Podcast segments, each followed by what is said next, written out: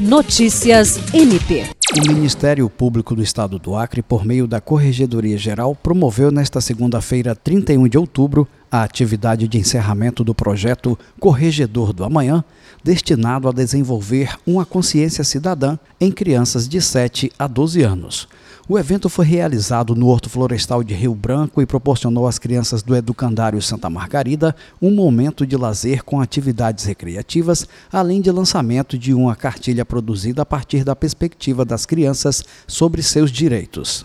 Para o corregedor-geral Álvaro Luiz Pereira, um dos objetivos principais das ações do projeto foi despertar uma consciência nas crianças para que elas possam se enxergar como agentes transformadores da realidade social. Na ocasião, o Procurador-Geral de Justiça Danilo Lovisaro do Nascimento chamou a atenção para a relevância do projeto e seu potencial em desenvolver nas crianças a esperança de um futuro melhor e menos desigual. Jean Oliveira, para a Agência de Notícias do Ministério Público do Estado do Acre.